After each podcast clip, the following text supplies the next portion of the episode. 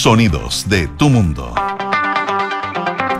¿Qué tal? ¿Cómo están ustedes? Muy buenas tardes, siendo las 7 en punto con 33 segundos de este miércoles 18 de enero del 2023. Le damos la bienvenida a Radio Una Nada Personal. José Ríos, ¿cómo estás tú? Estoy muy bien, ¿y tú, Matías? Estupendamente. Qué bueno, estás como bien deportivo hoy día. Sí. Muy bien. Muy bien. ¿Qué más? Hay que andar deportivo si es enero, es verano. Sí, pues sí, lo mío es un, es un piropo, no una crítica. Yo siempre he pensado que las prevacaciones son incluso mejores que las ¿Tú estás vacaciones. de prevacación? Sí. Yo también. Mentalmente hay un desfase donde ya empieza ¿Has a irse. ido ya cuando- tú? ¿Te fuiste ya? ¿De, de qué te, te ref- no? De las vacaciones me refiero a eso. Ah, ¿no? que me había ido. Eh, totalmente, ido. Lo que Yo pasa también. es que, es que a esta altura uno empieza a pensar, por ejemplo, eh, o sea, chequear que tenga, si tiene que tomar un pasaje, si el pasaje lo tiene, los horarios, a coordinar que te va a pasar a buscar a alguien, si hay que pasarlo a buscar. Mm. Y ya, ya empieza en modo, mo- Modo, aunque modo está, vacación. claro. Hay una parte de la cabeza que está ocupada en eso. Yo me voy el martes. ¿El martes que viene? ¿Eh? Ah, bueno. Qué rico. ¿eh? Qué suerte la tuya, qué, Qué rico. O sea, ¿tú trabajaste este viernes? Sí, es que yo sacrifiqué mm, eh, mi febrero para que tú pudieras tomar vacaciones tranquilo. Ay, qué buena. Qué amorosa.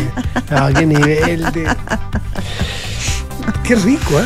Sí, Qué estoy rico, muy rico, contenta, las necesito tanto. Bueno, eso. Por eso que siento que a veces este espacio es mejor incluso el estar No, preparando. no, no, no, no. Es mejor cuando uno está de vacaciones. Es rico. Es un momento muy Pero, pero, feliz. pero mira, yo, yo, lo- para los viajes pasa lo mismo. Cuando uno prepara, prepara, prepara un viaje y el Google, las distancias, cuánto voy a demorar, a qué voy a llegar, y me dice tenía una reserva, y si tatatín, tatatán, y, y buscáis qué sé yo, dónde te vas a comer algo, y si tenía una playa, buscar qué fotos de la... Eso ya es estar en en vacaciones.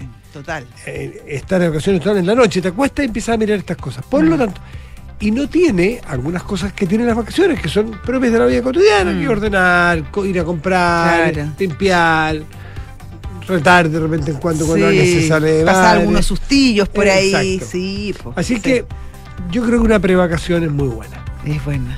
Ya estamos en prevacaciones, así que en modo prevacaciones, pues. Rico. Sí. Sí. Bueno, punto aparte, aparte. Habiendo dicho esto. Habiendo dicho eso, haciendo un punto aparte porque me voy a pasar un tema total y completamente lo contrario. Dramático, contrario. lo contrario, a, a lo amable, a lo rico, a lo agradable, a lo Mm. simpático. ¿De qué vamos a hablar? A lo grave, a lo dramático, a lo tremendo, a lo perverso, a lo, a lo inaceptable, a lo incomprensible que es el crimen del policía Valdés anoche en la comuna de La Cisterna. Eh, casualmente, casualmente, por una persona que conocí la semana pasada, voy a ser bien, así bien, una persona que me llevó en un, en un, en un taxi, en un servicio de traslado, un tipo súper amable, un señor que me llevó al aeropuerto cuando estuve en Buenos Sí, Aires. sí. Eh, me quedé con el teléfono de, él- de esta persona y por si acaso lo necesitaba DNI, y me escribió anoche, era muy amigo de él. Naturalmente no Oh, nombraré a nadie por razones más que obvias. ya. Y me mandó fotos de él y me dijo, acaban de matar a mi amigo. Y yo había leído recién las noticias de la noche de la muerte, del asesinato de este, de este policía. Y hoy hablé en la mañana con esta persona y me comentó, sí, brevemente, eh, lo dramático que era.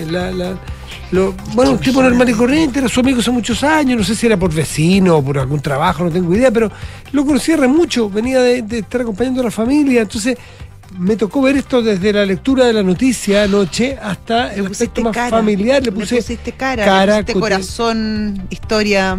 Ahora, con, el- con los policías que matan, me pasa que en general siempre le ponemos cara, Sí. porque uno les suele ver siempre la, la chapa oficial de un carabinero, pero cuando pasan, y, y siempre, ¿no? afortunadamente tenemos, creo yo, la sociedad esa empatía, salvo las bestias que disparan, de decir, uy, este carabinero es un cabro joven que se está jugando la vida, tiene dos niños chicos. Bueno, no, no me refiero a este caso. Por lo tanto, el- creo que le hemos visto la cara siempre y nos duele mucho.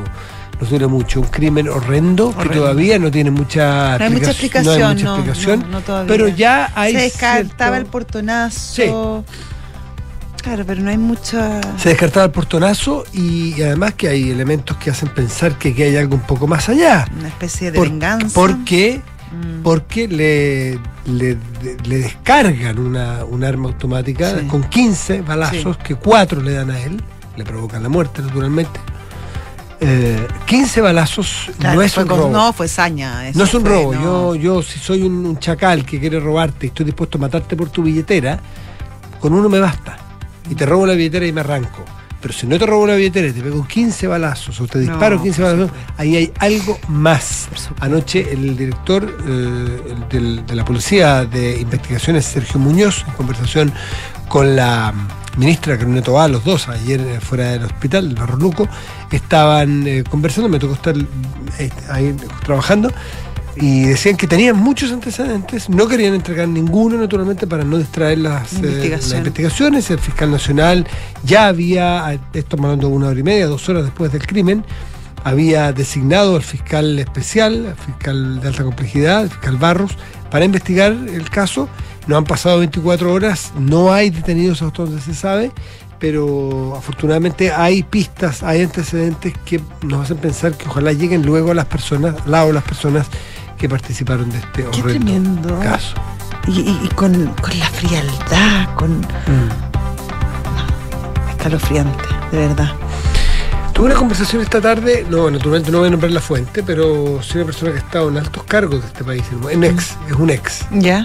un expresidente. Estuve conversando con él por razones profesionales, estuvimos conversando de esto. Alguien te, lo- te conocí porque alguien que ha estado en Tomando decisiones, de este tipo de. Estado, claro. Y me señalaba un. eh, me señalaba lo- él me puso el tema de la conversación, en el saludo inicial de protocolo, digamos, como le va a esta persona, le digo, esta persona, ¿eh? hombre, mujer, da igual.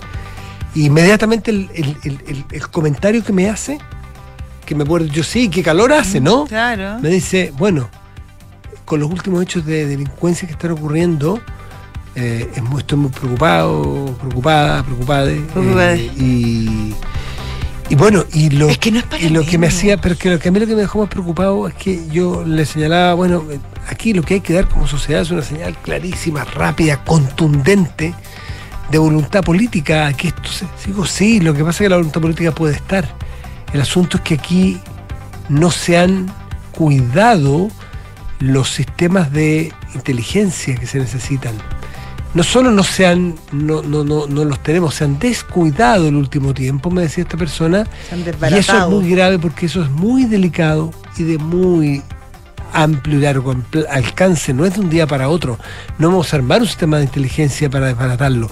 Y tenemos bandas como el Tren de Aragua, como eh, dices que hay ya algunos gérmenes de las maras, que, que ellos sí vienen entrenados y ellos sí vienen con un plan, hacerlo. un plan muy claro. Si nosotros, o sea, si el Estado de Chile está en, en inferioridad numérica, o en términos futbolísticos, en inferioridad numérica y, en inferioridad de inteligencia y de operativa a los grupos de alta especialización criminal, estamos en un problema muy grave, más grave de lo que imaginamos. Porque las señales políticas, por supuesto, que son importantes, dar una, una, una respuesta consistente, ojalá lo más transversal posible, pero no nos podemos quedar solo en palabras y en señales. O sea, si no se hacen, Claro. em, toman medidas efectivas rápido, sobre Mm. todo en, en eso que tú comentas, en el tema de la, de la inteligencia, que es de verdad, o sea, con- es cosa de ver lo que pasa en la macrozona sur, lo, lo, lo, lo pobre o lo, o lo disminuida que está la, la- la inteligencia en nuestro país. eh, es muy complicado porque además las bandas delictuales van muy rápido. Em, entonces, uno siempre, si, si uno va lento, si vamos como país lento en esto, nos vamos a estar siempre pisando la cola. Por lo tanto, la, la acción tiene que ser súper decidida, rápido, eficaz y con los recursos que sean necesarios.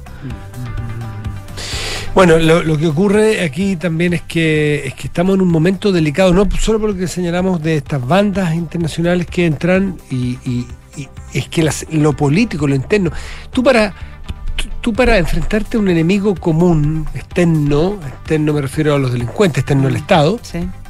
Requiere de mucha unidad interna, de la, de la política sobre todo. Y, en- y- y nos pilla además en eso muy mal parados. Es decir, la inteligencia Sí. está mal parada. Si tenemos inmigrantes ilegales que están instalando sus negocios multinacionales del crimen hiper sofisticados. Y si nos pilla mal parado con poca inteligencia, pero con poca cohesión interna, es, es la tormenta perfecta. Y en la cohesión interna no podemos dejar de nombrar el caso indultos. No podemos. No, pues, no podemos. No podemos porque, porque déjame decirte que, el, el- el- por ejemplo, es imposible no, no, no leer, ¿no es cierto?, lo que ocurrió con, por ejemplo, el presidente Boric, a quien yo le tengo confianza en lo que dice y creo que tiene la intención de lo que está diciendo. Dice, no va a quedar impune, no va a haber, eh, o sea, perdón, va a haber justicia, los vamos a perseguir por tierra, por, por cielo, por tierra y por mar, ¿no es cierto? Eso es, eh, eso es, es un caso, que bueno que el presidente esté empeñado, pero es imposible olvidarnos que hace 10 días o 15 días Indultó a una persona que atacó a un, O sea- a un policía de investigaciones de nuestro país. Giordano Santander Riquelme, Sí. indultado hace tres semanas, condenado por asesinato ¿Mm? frustrado a un funcionario de la. PDI. O sea, exactamente. Entonces, es andar dos para desandar dos y quedar en el mismo lugar. Claro, porque, porque al final las palabras como es lo mismo, se las lleva el viento, Matías. O sea, si las, si las palabras no van acompañadas de gestos concretos, de acciones concretas, es muy difícil creer. La confianza se, se quiebra muy fácil. Y lamentablemente, este gobierno en estas materias em, ha tenido un comportamiento súper inconsistente. Entonces es Const- difícil, es difícil, es difícil creer. ¿Por qué ahora va a ser distinto? Tal cual. Bueno, esa es un- una noticia tristísima del día y que, y que yo creo que nos está empezando a, a calar en el estado de ánimo. ¿m? Como te digo, tuve esta oportunidad de conversar con esta alta ex autoridad del país y, y- fue lo primero que me dijo, que me llamó mucho la atención, lo preocupado que se sentía esta persona sobre, sobre la. Y, lo habla desde la experiencia. de la Estábamos tan orgullosos hasta, hasta hace Mm. tan pocos años, siempre ha habido problemas de delincuencia, siempre ha sido la principal preocupa- preocupación de la gente y siempre será, porque obviamente la gente lo que más necesita es seguridad para poder hacer todo el resto. Em, pero Chile era un país hasta hace pocos años medianamente seguro, podíamos transitar por las calles tranquilamente, eh, no subíamos al transporte público sin miedo a que nos iba a pasar algo, caminábamos por el centro de Santiago como Pedro por su casa Mm. y, mm, y sí, te podían carterear, siempre había que tener hay que estar Sí, atentos, sí, sí, preocupado, claro. pero, Pero no te secuestraban, no te disparaban, no te hacían encerrones en las carreteras ni, en- ni a la entrada de tu casa, esas cosas no pasaban, Mm. no pasaban. Ay, ay, ay. Bueno, 7 de la tarde, 12 minutos. Estás en Duna. Nada personal.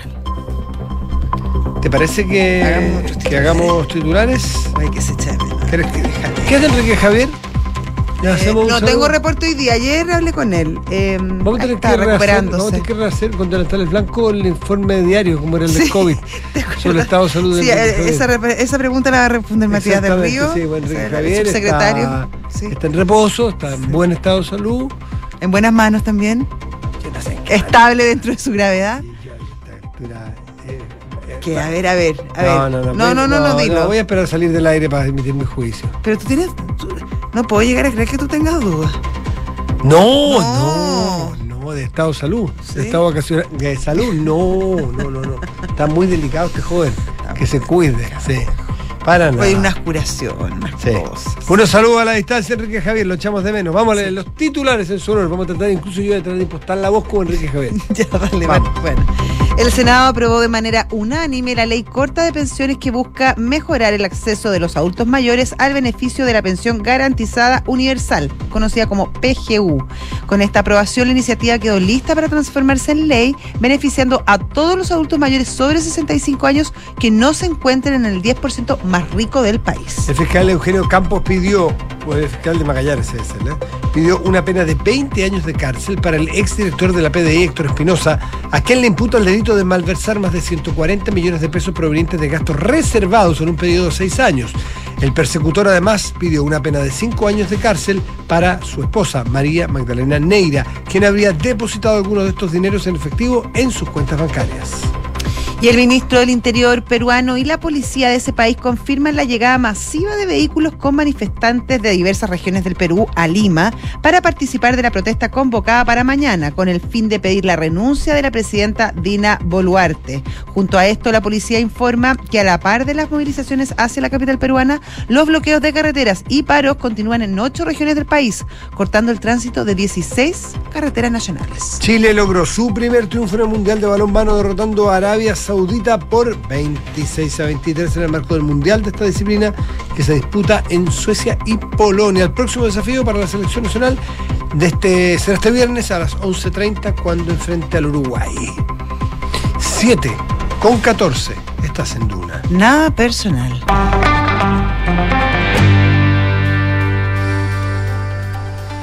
El- Bueno, sí. se aprobó en. Se aprobó. No, se rechazó.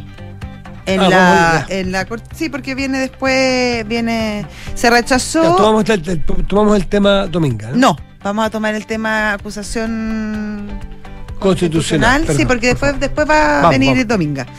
Eh, con abstención del diputado Joaquín Lavín Jr., la comisión revisora de la Cámara rechazó la acusación contra el ministro Jackson. Mm. Sabemos que este es un primer paso, no es vinculante, pero ya da ciertas luces que no tienen por qué replicarse después en la Cámara respecto a la votación que mañana tendrá lugar para eh, eh, revisar la acusación constitucional en contra del ministro de Desarrollo Social, Giorgio Jackson.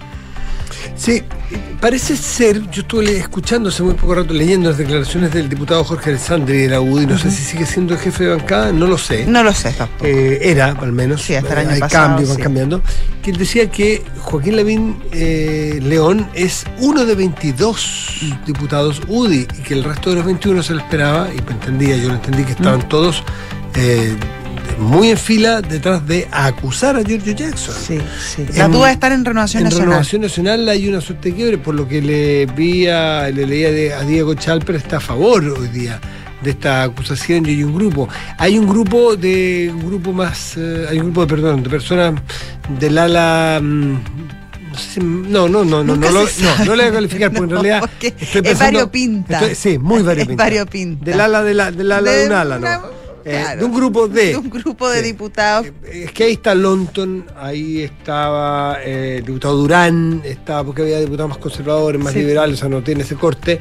Eh, son cuatro o cinco hasta ahora de los RN, de la bancada RN, que estaba en contra de la acusación constitucional. Uno ha de suponer que los, todos los de Pro Dignidad y todos los del socialismo democrático Deberían están en contra. contra, sí. Porque ahí sí que si no, es la No, se cae, la, se cae, o sea, sí, sería, sí, un, sería un, un quiebre para, para el Mm. oficialismo. Habló también la ministra Analia Uriarte hoy día em, en un tono bien mea culpa, aunque no, no es propio, porque en el fondo se refería a, a, a las actuaciones de, de su sector en, en votaciones de acusaciones constitucionales en el pasado, específicamente en el gobierno pasado de- del presidente Piñera, y, y dice que efectivamente su sector hizo usos impropios de la acusación constitucional.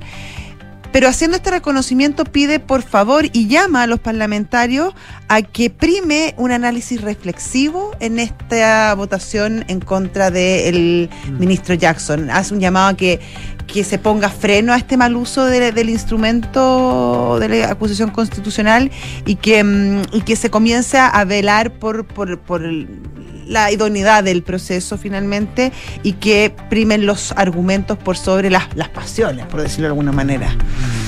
Em, Y nuestro eh, ghost eh, journalist, ¿Ya? eh, Enrique Javier, ¿Ya? que está en antena. Ah, ya, está, Sí, está, colaborando. Escuchando, está ya, escuchando. Ay, qué bueno que salió del, del Sí. sopor en que estaba Sí, y está consciente. Me alegro mucho por su evolución. Ah, te está criticando. Eh, no, no, dice que el diputado Moreira anunció abstención. Entonces ya no serían todos los el resto de los UDI que no sean. eh, Sí, porque dijo no que no sean encontraba que- sí. Mm, mm. Ahora, Hay dos entonces ya que se han habría, claro, habría do- probablemente. se necesita. A ver, es interesante. Va eh, tú sabes que es, se tiene que lograr la mayoría de los que están allí en sala. ¿ah? Eh, así es que. Van a ir y no van a votar. Eso es distinto que no ir. Es que la abstención no se cuenta, entiendo. Pucha, no me quiero meter en un general porque la voy a meter Sí. las patas, porque el otro día le escuché. eh, el voto de abstención es claramente marcado en favor de. No, no, no quiero meter las patas. Ya, no. sí. Pero técnicamente era, era, era un voto que, claro, te abstenías, pero favorecías la opción. Pucha, no me acuerdo cuál era y no soy técnico en esa materia, como en Mm. ninguna otra, digamos. Pero no quiero, no quiero adelantar eh, un Ya, análisis pero sobre claro, eso. pero, pero eh, em, Abstenerse es. Hay una intención no- en la mm, abstención. Sí, sí, se cuenta. Ya.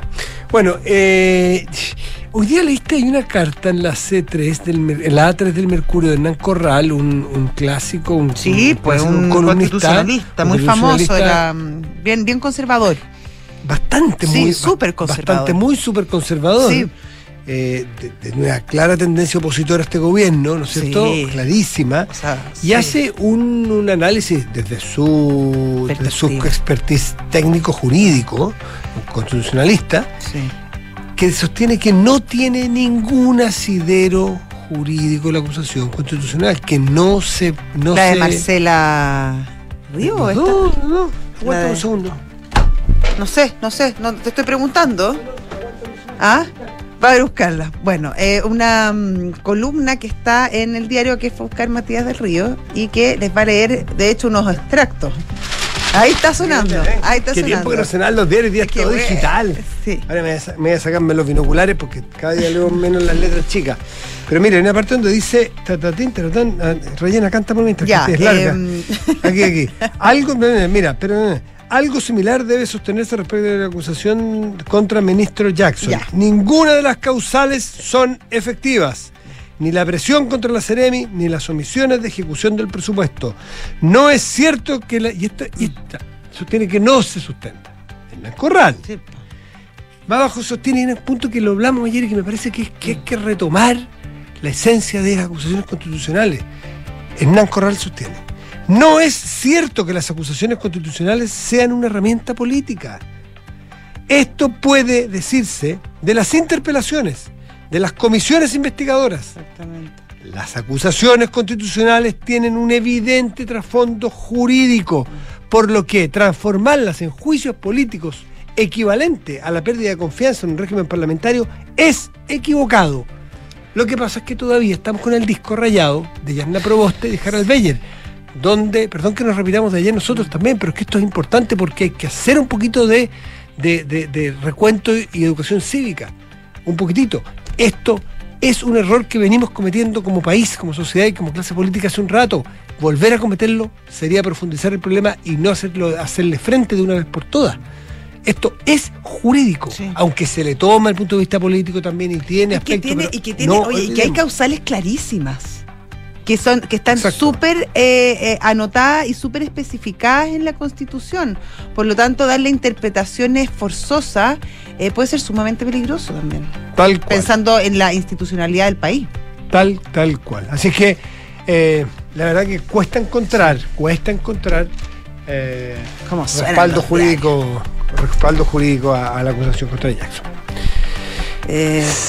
Tiene efectos políticos, claro que los tiene, sin duda, pero el- la raíz es jurídica. 7,23 estás en Duna. nada personal.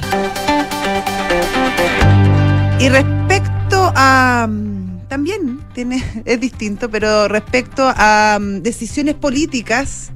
Eh, sobre temas que muchas veces tienen carácter técnico. Eh, hoy se conoció finalmente la decisión del Comité de Ministros respecto al proyecto minero portuario Dominga en la región de Coquimbo. Eh, mm, se rechazó de manera unánime, pero la empresa Andes Iron, que son lo- los dueños del proyecto, ya anunciaron que van a recurrir a la justicia eh, respecto a este fallo. Para conversar sobre este tema en particular, ya está con nosotros Yerko Galleguillos, él es alcalde de La Higuera, zona donde se encuentra este proyecto, donde se, se pretendía instalar este proyecto, y cuya comunidad eh, está bastante a favor justamente de que se realice este proyecto. Y usted también, ¿no? Alcalde Galleguillo, buenas tardes, gracias por recibir el llamado de Duna. ¿Cómo le va? Hola Matías, muy buenas tardes. Sí, efectivamente, acá en La Higuera es donde se va a instalar el proyecto. Ah, lo hice con bastante seguridad. Lo que no sabemos cuándo, dice usted. Puede pasar un par de años. Optimismo, optimismo. Ya, pero sin, sin, eh, eh, sin ánimo de, de, de- de burla, ni mucho menos, pero es como la figura del mono porfiado, porque esta es segunda vez que se cae en el Consejo de Ministros. Eh, ¿Por qué usted tiene esta, esta convicción de que en algún momento, más allá de que usted quiera, por todas las razones que ya nos va a explicar, pero porque cree, no quiere, porque cree que esto se va a hacer al final? Eh, porque creo que los argumentos que hoy día usó nuevamente el Consejo de Ministros para rechazar el proyecto son los mismos utilizados en 2017 cuando se somete a votación por primera vez. Eh, son los mismos que se presentaron en la en la eh, apelación al Tribunal Ambiental, son los mismos que se usaron para la Corte Suprema en ese momento. Eh, por lo tanto, yo creo que la justicia ya los estudió, tanto el tribunal como en la Corte ya, ya estudió estos mismos argumentos y ratificó su postura con respecto a ello. Eh, por lo tanto, tengo la plena convicción de que aquí va a primar la, el- eh, la objetividad, el criterio, la institucionalidad, se va a respetar las reglas del juego que se han dispuesto hoy día para que este tipo de proyectos se haga o no se haga. Son claritas, están establecidas por ley y eh, creo que esto se va a revertir y que el proyecto se va a lograr ejecutar y va a dejar contento a una gran parte de vecinos y tendremos que entregar la certeza y la seguridad al resto de los vecinos que hoy día ve eh, en este proyecto una amenaza a su actividad productiva eh, que es perfectamente compatible el desarrollo minero portuario con otro tipo de actividades que se desarrollan acá en la comuna de Leguera, principalmente la pesca artesanal y eh, el turismo ahí en la Reserva Nacional Pingüino de Humboldt. Alcalde Yerko Galleguillos, alcalde de Liguera, eh, más allá de obviamente los beneficios económicos que traería un proyecto como este a la comuna, 2.500 millones de dólares de inversión. claro, eso más todo lo que puede producir a partir de eso, o sea, no solo es el proyecto minero, son los garages que se van a instalar, los restaurantes, los almacenes, todo el polo de inversiones que trae un proyecto de esa magnitud. Eh, hay también argumentos, sobre todo desde el punto medioambiental, que son bien duros en contra del proyecto. Y si bien uno entiende el interés de la, de la comuna eh, de la higuera respecto a- al aspecto mm, eh, económico, eh, no hay consideraciones respecto a cómo podría afectar a la comuna y, a lo- y al entorno las posibles dificultades al medio ambiente que podría traer este, este proyecto consigo. Sin duda, si un proyecto de esta naturaleza tampoco se hace de la nada, va a existir polución, va a existir, eh, van, a, van a haber medidas, medidas, perdón, impactos tanto positivos como negativos. Eh, claro, usted lo decía, va a haber un polo de desarrollo, van a haber más negocios, más restaurantes, pero eso va a ir asociado de mayor tráfico, de mayor eh, lentitud para poder llegar de un lugar a otro, eh, que de alguna u otra manera también generan molestia en la gente y a veces eh, es un impacto negativo. Pero con respecto a lo medioambiental, yo creo que aquí eh, hay un mecanismo para definirlo. Yo creo que todos podemos tener nuestra postura legítima, pero finalmente no cortamos nada. Nosotros como alcalde, como municipio, eh, ni siquiera votamos en la Comisión Ambiental Regional, eh, no participamos prácticamente del proceso de estudio de impacto ambiental, entonces nuestra opinión es simplemente mediática, tal cual lo es la de los ONG, la de los científicos, la de los vecinos, eh, no son vinculantes. Eh, ahora, este proyecto se ha sometido a votación eh, ya cuatro veces, dos veces por la Comisión Regional y dos veces por el Consejo de Ministros. Eh, pero en este caso, en esta oportunidad, se hizo después de un fallo judicial, un fallo judicial que determinó que el proyecto cumplía con lo que la ley establece y por eso se aprobó en la Comisión Regional de Medio Ambiente. Con los mismos argumentos que hoy día presentó el, el- se presentaron en el Consejo de Ministros, este proyecto fue aprobado y este proyecto hoy día está aprobado. Bueno, hoy ya no, porque el Consejo de Ministros lo anuló, digamos, la resolución de calificación ambiental con la decisión de hoy día, pero eh, eh, hasta hasta hoy día, digamos, estaba aprobado, tenía RCA. Y eso y eso lo hicieron los Ceremis de la época, de, del- de la época acá en la región de Coquimbo, que al igual que los ministros se deben a un ministerio y deben actuar técnicamente con respecto a esta decisión. Alcalde Yerko Galleguillos, este es un proyecto que hoy se votó y se rechazó em, de manera unánime, en, de manera conjunta, Puerto y la mina propiamente. Este es un solo proyecto. Es un solo proyecto. Eh, a ver, aclárenos algunas cosas. Usted, si pudiera separarlo, ¿usted, es- es- usted estima que eh, hay alguno de los dos proyectos que es mejorable? ¿En qué pudiera ser mejorable? Y también quiero que me responda por qué no se ha podido llevar a cabo un tema que tanto se ha analizado, buscado y especulado, en que el proyecto utilice de manera conjunta un puerto que tiene CAP en la cercanía. ¿Por qué se desecha eso? ¿Porque es inviable? ¿Porque no llegaron a un acuerdo económico? ¿Por qué? Porque no es rentable, quizá. Miren, yo, yo la verdad es que no entiendo por qué nadie reclama contra el cuerpo, eh, contra el puerto de CMP, que está ubicado 5 kilómetros más cerca de la reserva, y, y todo el, el, el- el- el odio y todo esto, estos temas, digamos. CMP, de- disculpe de alcalde, usted se refiere CMP, es, yo no, no sé qué es CMP, es el Ah, mismo... perdón, com- Compañía Mineral Pacífico, el de CAP. Ah, el de Ah, Cap, el de CAP, ya, ya. perfecto, estamos en lo mismo. Sí, ya. es- sí. Ok, Lo que pasa es que es, es CMP, no es CAP. CAP es Compañía de Aceros del Pacífico Sí. Ya. Y CMP es Compañía Minera del Pacífico. Y Ah, ya, ok, perfecto, perfecto, Gracias perfecto. por la aclaración. ellos son los verdaderos dueños del proyecto, que es el mismo puerto que está en la herradura, que, que embarca el fierro que se produce en la mina del Romeral. Eh, entonces, ese puerto, la, la Corte Suprema le dio luz verde el año 2014 aproximadamente, eh, ratificó su, resol- su resolución de calificación ambiental eh, y está aprobado. Lo que no tiene es la concesión marítima, que la entrega el Ministerio de Defensa. Y, y por eso que no lo han podido aún eh, construir porque tienen que tener esa autorización que aún no la tienen. Ahora, en los alegatos de marzo del 2020, 2021, en la ciudad de Antofagasta, a propósito, digamos, de la discusión tribunal ambiental, la empresa Andesiron ofrece la posibilidad de que se fusionen ambos proyectos Claro, claro. Y, y, y se construya un solo puerto en las costas de la Higuera. Es razonable, suena razonable desde Claro. aquí. Usted que conoce el paño, eh, ¿es razonable o, o- o no es tan así?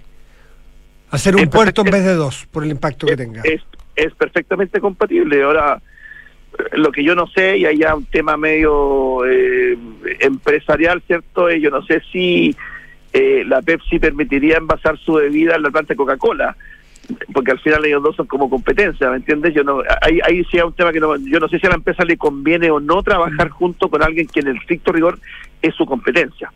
Eh, lo que sí entiendo es que Dominga ha dispuesto mucha responsabilidad social empresarial eh, y hoy día otras empresas mineras yo creo que están mirando no con muy buenos ojos todo lo que Dominga está ofreciendo como responsabilidad social para las comunidades, trabajar de la mano con los vecinos de donde está instalado, porque en el fondo está dejando el estándar demasiado alto. Alcalde, el ministro Grau, eh, ministro de Economía, quien participó de esta votación y también se manifestó en contra porque sabemos que fue unánime al proyecto Dominga, eh, Posterior a, conocerse este fallo negativo, eh, detalló un plan alternativo que involucra casi 600 mil millones de pesos y con esto tratan de enfrentarla, eh, de alguna manera ponderar lo que pierde la, la higuera y, la zona por no contar con este proyecto. Eh, ¿A usted qué le parece el proyecto que presentó el ministro Grau, que todavía falta que se apruebe? No, no, lo, ha aprobado la DIPRES y faltan una serie de, de pasos, pero que sería justamente un plan que busca no solamente ayudar a la higuera, sino que a varias comunas de la zona y mm, en temas de transporte, de logística, vivienda, etcétera, también trabajo, empleo. Una verdadera vendida de humo del ministro. ¿Por qué? Porque ese plan se aprobó hace dos años aquí en la región. Ese es el plan Zonas Rezagadas, que es un plan que implementó la presidenta Bachelet durante su segundo mandato. Y la región de Coquimbo está dividida en tres territorios, territorio 1, territorio 2 y territorio 3. Y cada cuatro años se incorporaría un nuevo territorio. Entonces empezó el territorio 1 y cuando cumplieron los cuatro años del, del, del desarrollo del plan Zonas Rezagadas del territorio 1, se discutió cuál iba a ser el territorio 2 que iba a pasar a formar parte del plan Zonas Rezagadas y en una votación en el Consejo Regional, donde en aquel entonces mi esposa era core, se eh, votó y se aprobó que el territorio 2 iba a estar compuesto por La Higuera, Vicuña, Andacoyo y Río Hurtado. Luego de eso se definen las ruedas de trabajo con los vecinos de las cuatro comunas y los vecinos manifiestan en una jornada, en unas jornadas, donde se genera una lluvia de ideas, vecino, ¿qué cree usted o qué quisiera usted para su territorio? Y la gente empezó a decir casa, vivienda, puente, eh, fomento productivo, y todo eso se, se, se armó en un plan, se, se llevó a un papel, se le colocó precio, ya que determinó los 580 mil millones de pesos, y se dijo, este es el plan Zonas Rezagadas porque es lo que los vecinos de las cuatro comunas dijeron que querían. ¿Y llegó ese Y dinero? eso pasa por el CORE, el CORE aprueba el plan Zona Rezagada y luego va a la DIPRES para que sea aprobado y comience su ejecución. Pero el verdadero recurso y el único recurso comprometido para ese plan es el Fondo de Convergencia de la Subdere, que es aproximadamente 4 mil millones de pesos anuales para que se divida entre las cuatro comunas del territorio 2 de Zonas Rezagadas. Resumen, ¿llegó esa plata o no llegó en un momento? No, porque tienen que aprobarlo la DIPRES. No está aprobado todavía. ¿Cuánto Entonces, podrían demorarse? hace- ¿Cuánto podría ese demorarse la DIPRES en aprobar eso? No, son los trámites típicos, trámites administrativos de... de- Ya, o sea, la plata va a llegar en algún momento. Sí, pero mire, ¿cómo funciona esto? Por ejemplo, el INDAP coloca aquí un programa que se llama País Progresal y que atienda un número de campesinos de una localidad o de una comuna X. Si los vecinos en esa ronda de, de, de- de preguntas, de lluvia día, dijeron, ¿sabe qué? Nosotros queremos que en vez de dos programas PADI haya un tercer programa para que involucre a más crianceros que hoy día no son parte del programa. ¿Qué es lo que hace la SUDERE? Le pasa a Lucas al INDAP para que el INDAP haga un nuevo programa PADIS, aumente, digamos, la disponibilidad o la oferta y logre captar más eh, beneficiarios a este programa. Si la Corfo hoy día tiene un programa donde beneficia a 10 vecinos anualmente de la higuera y la gente dijo, oiga, ¿sabe qué? Nosotros queremos más recursos para proyectos de fomento productivo, lo que hace el programa Zonas Rezagadas es, en vez de dar, eh, si la Corfo coloca por su oferta normal, le alcanza para colocar 10 proyectos en la comuna de la higuera, a través de este fondo de convergencia van a colocar 20, o sea, duplican la oferta normal que el Estado tiene, pero tampoco es ilimitada, tiene un límite que son 4 mil millones de pesos al año para las cuatro comunas, y eso es competitivo. ¿Quién se va a llevar más plata? La comuna que tenga mayor capacidad de generar proyectos y ganarse eh, gran parte, digamos, la torta de los 4 mil millones. Alcalde de, de la higuera, Yerko Galleguillo, me faltó la respuesta si usted le parece que el puerto que está planteado en el proyecto, que hoy se rechazó, y la mina propiamente, si los separáramos en el análisis, ¿alguno de ellos le parece, le merece algún reparo que pudiese ser corregido para un eventual nuevo, una nueva presentación de este proyecto que usted dice que va a haber? ¿O Lo encuentra, es que- o lo encuentra nota 7 usted el proyecto? Mire, yo he tenido la posibilidad de conocer otros lugares donde existe el de actividad portuaria y, y veo perfectamente compatible la actividad turística con el paso de buques, de cruceros y, y, y es perfectamente compatible. Entonces no, no veo cómo un buque pueda destruir un ecosistema entrando una vez a la semana a 10 nudos de velocidad, entra, carga y sale. No, de verdad que no lo, y menos a 30 kilómetros de distancia. Yo no sé si hay tiempo, pero mira, les quiero colocar un ejemplo bastante gráfico. En Europa está el estrecho de Gibraltar, que tiene 14 kilómetros de ancho. Es el lugar del mayor tránsito naviero de Europa, porque todos los buques que entran al mar Mediterráneo lo hacen a través de los 14 kilómetros del estrecho de Gibraltar. Y en ese lugar, específicamente, hay un triangulito, hay un, hay un, hay un sector, una zona que fue declarada Reserva Intercontinental de la Biosfera por la UNESCO porque es el mejor lugar para avistar delfines y ballenas de Europa. Y, y- y es perfectamente compatible con todo el tránsito naviero que existe en ese lugar y tiene solamente 14 kilómetros de ancho. Y aquí estamos a 30. Bueno, eh, pero y lo último, se, eh, hoy día es de la familia Delano y otras personas fundamentalmente, ¿no es cierto?, de este proyecto, pero, Pero va a ser de los chinos. eso, Sí. entiendo que va a pasar Sí, sí, a claro. propiedad de, de los chinos. ¿Usted, Exactamente. ¿Usted cree que eso puede modificar en algo el futuro de este proyecto? No sé qué tanta fuerza podrán tener los compañeros chinos, pero a, a nosotros la verdad es que el fierro está acá, hay que sacarlo y para sacarlo va a generar empleos, desarrollo, oportunidades para nuestros vecinos. Da lo mismo que él lo saque, pregunta que lo saquen para que pueda generar ese desarrollo que la higuera tanto necesita. Yerko Galleguillos, alcalde de Leguera, gracias por estar con Duna esta tarde. Que Muchas vaya gracias, muy bien. alcalde. Hasta luego. Hasta luego, muchas gracias, adiós. Ok, vaya bien. Chao, chao. 7 de la tarde, 38 minutos. Estás en Duna. Nada personal. Perú. Perú. Perú, Perú. Anoche tuve la oportunidad de conversar con un congresista peruano que Ya. fue el que inició el, la- el pedido de vacancia. Del Dina. Ese, de- no, no, no, de, de Castillo. Ah, de Castillo. Acuérdate ya, que perfecto. Castillo da el golpe Sí. cuando, el día que se votaba su vacancia. Exactamente, que no estaban los votos y hizo mal calculó. Pero bueno, yo ayer tuve la oportunidad de, de conversar con el eh, con el diputado, bueno, congresista, es de Congreso Único, o sea, unicameral, eh, Eduard Málaga, que está en Chile Ya. Está en Chile porque está en el, él es neurocientífico. Ah, está en el Congreso Y Futuro. está en el Congreso Ya, Futuro. perfecto. Y me contactaron de su equipo, no sé cómo, me llegó un, un mail y me dijeron, somos tan, tan, tan, de la oficina estamos aquí. Y le dije, ya, pues, upa. Obvio, venga, upa chalupa. Upa chalupa, venga, Obvio, me interesa interesante, obvio. Y estuvo anoche conversando en el canal con nosotros. ¿Ya? ¿Y qué contaba? Y, y- y me dice primero que no es verdad que no estaban los votos. Estaban. Estaban los votos. O sea, calculó bien.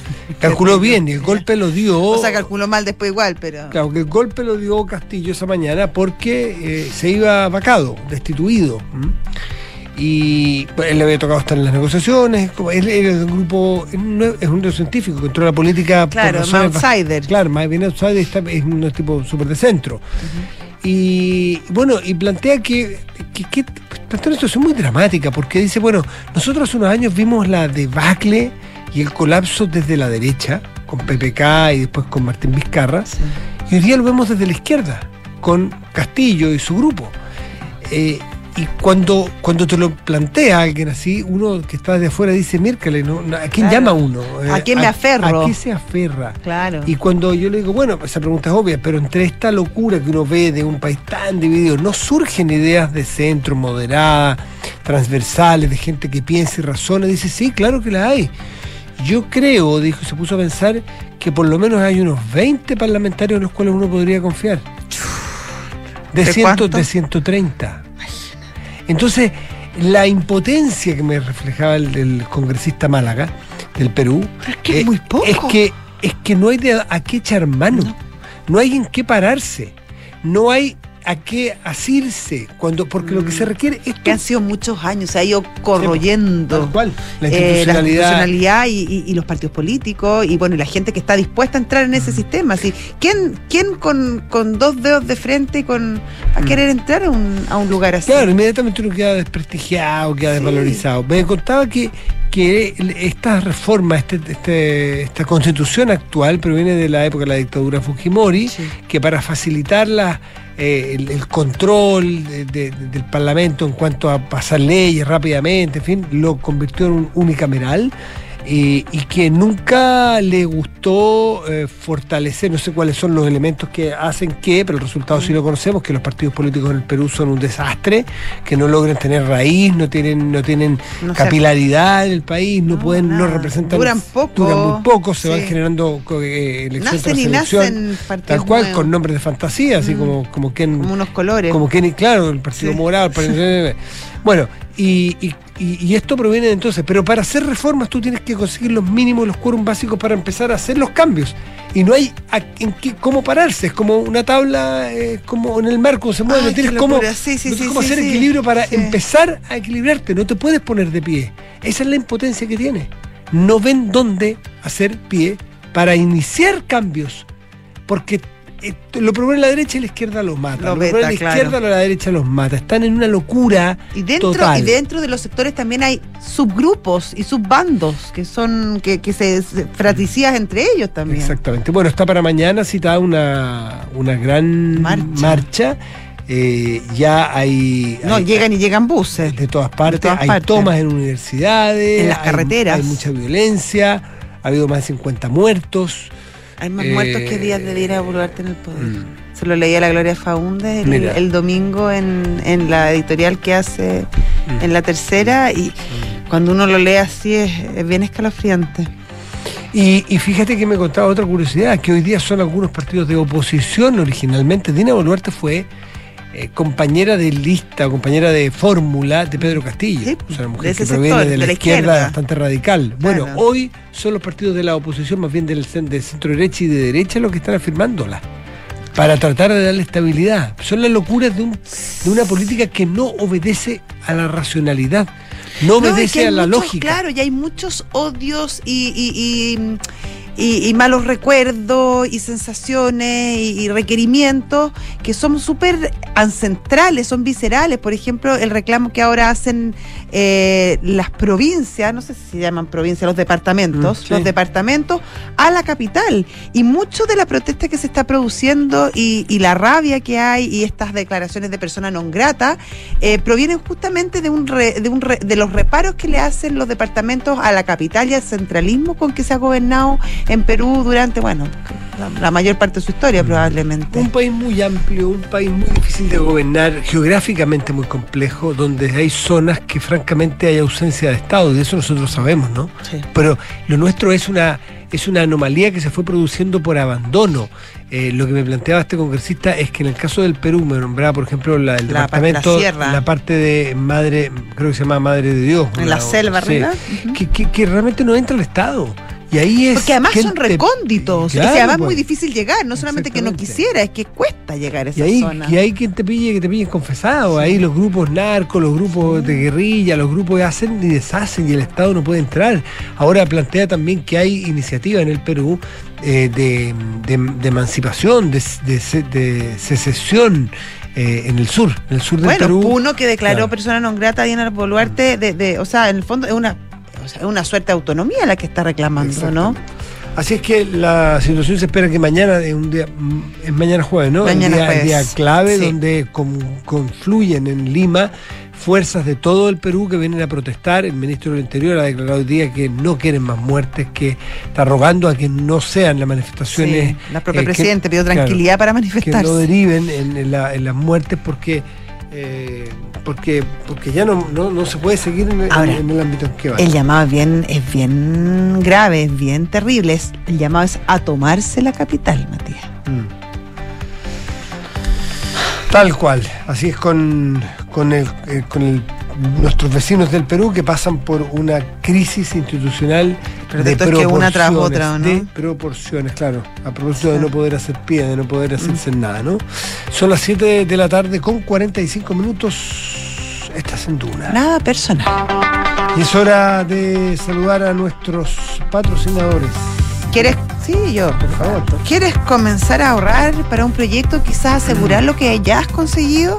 Hazlo con Zurich, porque cuenta con múltiples alternativas en ahorro y protección para cada etapa de tu vida. Conoce más en zurich.cl. Universidad Andrés Bello, acreditada en Chile a nivel de excelencia por seis años en todas las áreas. Y en Estados Unidos por el máximo periodo. Hacemos una pausa y ya volvemos. Estás en Duna. Nada personal.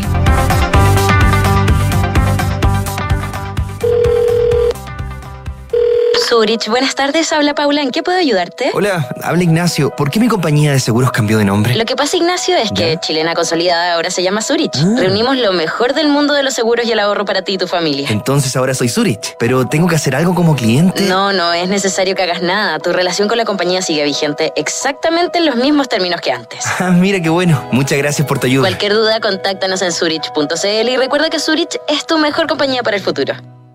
Tras finalizar su proceso de reacreditación institucional, Universidad Andrés Bello fue calificada por la Comisión Nacional de Acreditación en nivel de excelencia. El organismo otorgó a UNAV una acreditación por seis años en todas las áreas evaluadas. Un importante reconocimiento a la calidad de la formación y del compromiso de toda su comunidad con aportar desde las distintas disciplinas al bienestar de sus estudiantes y a la construcción de un mejor país. Universidad Andrés Bello. Calidad, compromiso, orgullo. Oye, ¿subiste la última de Soto? No, ¿qué hizo ahora? Se compró un auto. Nah. ¿Pero cómo? ¿Y de cuándo se metieron en ese cacho? Parece que ayer la señora no lo quiere ni ver. Ahora sí que la embarró. ¿Pero cómo tan huevo? Se parte de la nueva experiencia de tener un auto. Suscríbete a smarticar.cl sin hacer trámites, pagar mantenciones, patente ni seguros. Smarticar. Comprarse un auto no es smarty. Me contó Sebastián que estaban pensando en mudarse. Sí, el departamento nos quedó un poco chico. Estábamos pensando en cambiarnos a una casa, pero no hay como la seguridad de un departamento. Nosotros pensábamos lo mismo, hasta que contratamos Verisur y andamos súper tranquilos. Ellos te hacen una evaluación de seguridad gratuita antes de la instalación. Podrían llamar. Protege lo que más quieres con alarmas Verisur. Llama al 600-385-0003 o calcula online en verisur.cl. Activa Verisur. Activa tu tranquilidad. Talana, la más completa plataforma digital de recursos humanos, ahorras tiempo y costos. Simplifica tus tareas del día a día con las soluciones del ecosistema de Talana. Dedícale tiempo a lo que más importa, los equipos y las personas que lo conforman.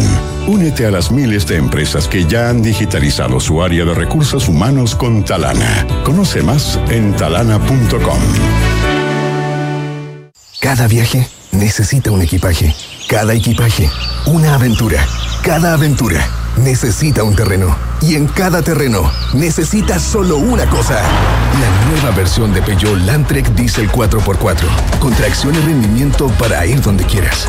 Con caja automática, motor de 180 HP y hecha bajo la norma Euro 6. La nueva versión de Peugeot Landtrek Diesel, automática y 4x4. Esa tracción en todos tus terrenos. Conoce más en peugeot.cl. Son los infiltrados en nada personal. 7 de la tarde, 50 minutos estás en Duna. Nada personal. Y tomamos contacto Con la Leslie. Con ha la- vuelto Leslie Ayala. la gran Leslie Sí, allá. volví de vacaciones. Bienvenida Leslie Ayala, qué gusto tenerte por acá. El gusto es mío. Perdón por no estar ahí en el estudio, pero prometo que la próxima semana sí. No, y además está- tiene que, el, el aterrizaje tiene que ser delicado, porque si no es duro. Ha sido forzoso, la verdad. Sí, pero yo me imagino. después de tres semanas, bueno, el cuerpo se acostumbra ya a descansar, pero no, estamos con todas las pilas y ganas. Qué bueno. Qué bueno. Oye, ¿nos tienes un tema tú de Nicolás López? Porque para el Sí. lunes 6 de febrero queda establecida El día la, de. la lectura del fallo en el caso de López. ¿Por qué no nos cuentas que se puede adelantar? Y Matías, mira, lo que pasa es que el lunes se realizaron los alegatos de la Corte Suprema a propósito de este caso. Recordemos que le está condenado Nicolás López en primera instancia eh, por el Tribunal Oral de Viña del Mar a una pena de cinco años y un día de cárcel, lo que significa una pena efectiva. Pero está todavía pendiente este recurso que había estado varios meses, no sé si ustedes se acuerdan, en, en, en tabla en el tribunal, en el máximo tribunal, en la sala penal de la Corte Suprema, pero hasta el día de hoy no se había podido revisar.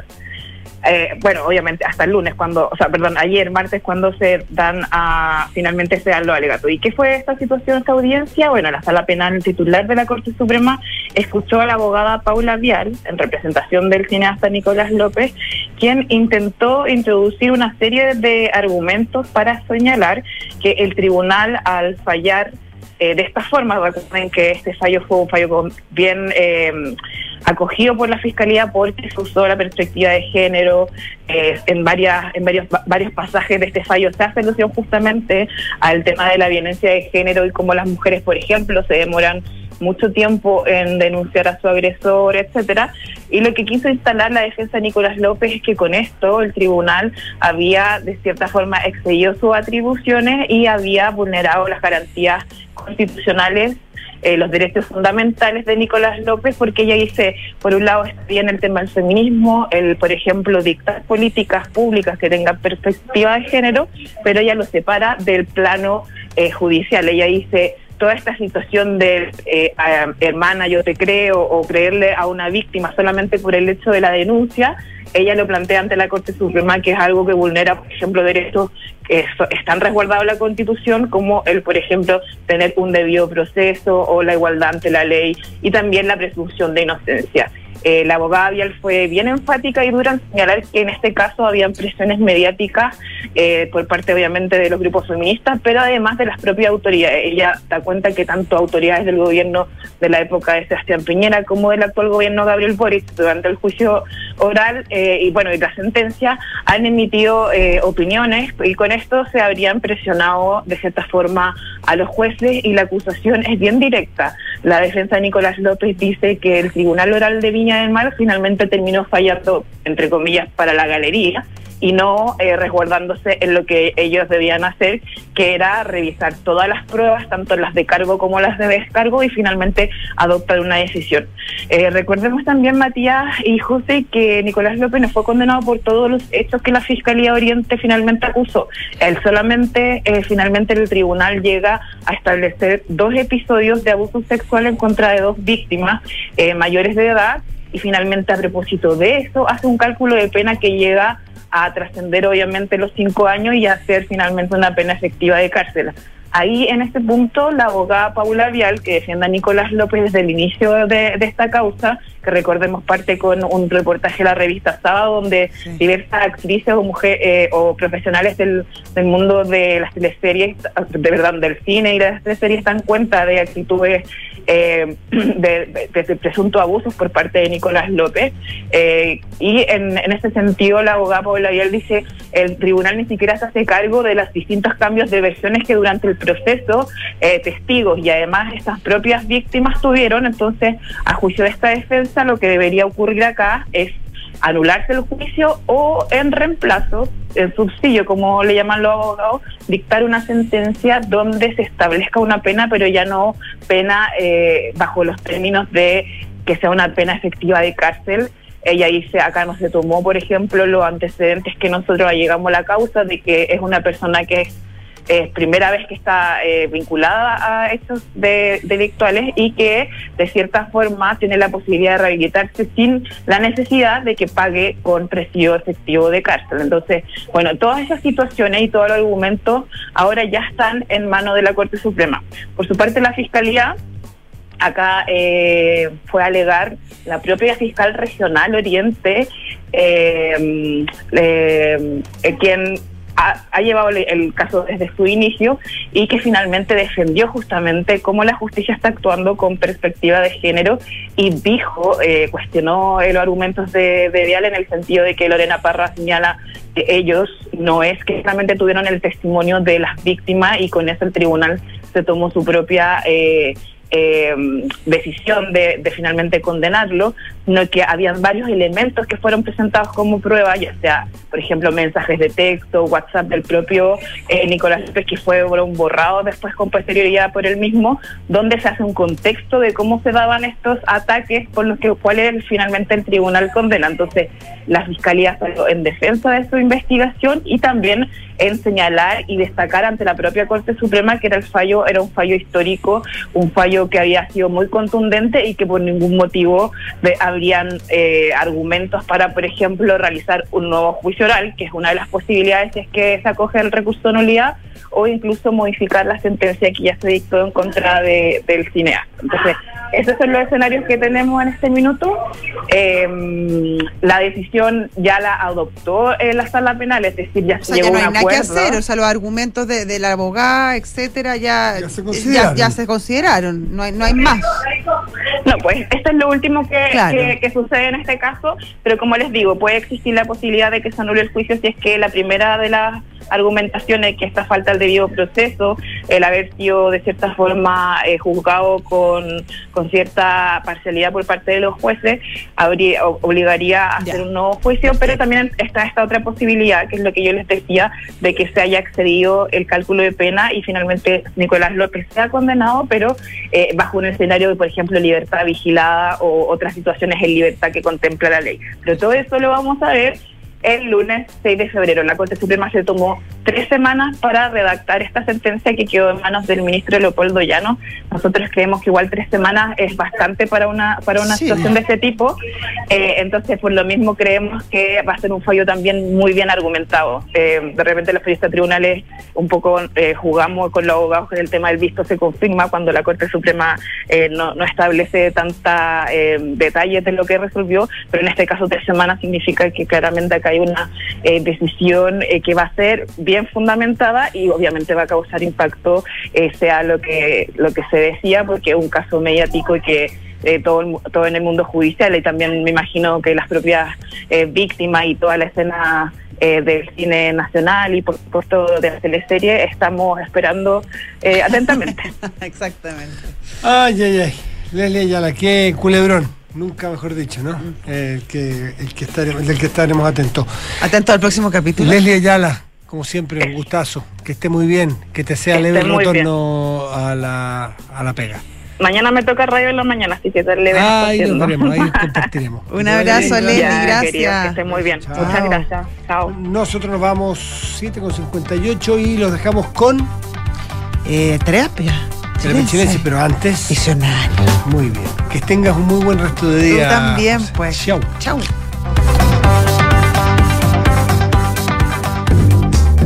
Visionarios. Mujeres y hombres con ideas que transforman el mundo, negocios que parecían imposibles y